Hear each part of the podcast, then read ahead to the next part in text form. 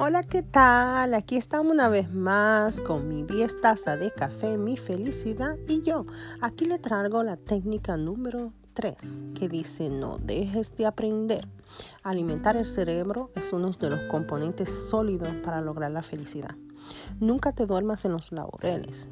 Siempre busca la forma de dar más de lo que se espera de ti. Rétate a ti mismo, abre tu mente y recuerda, no hay nada que no puedas hacer.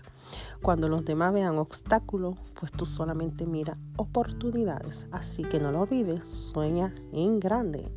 Mi 10 taza de café, mi felicidad y yo, dejando con la técnica número 3.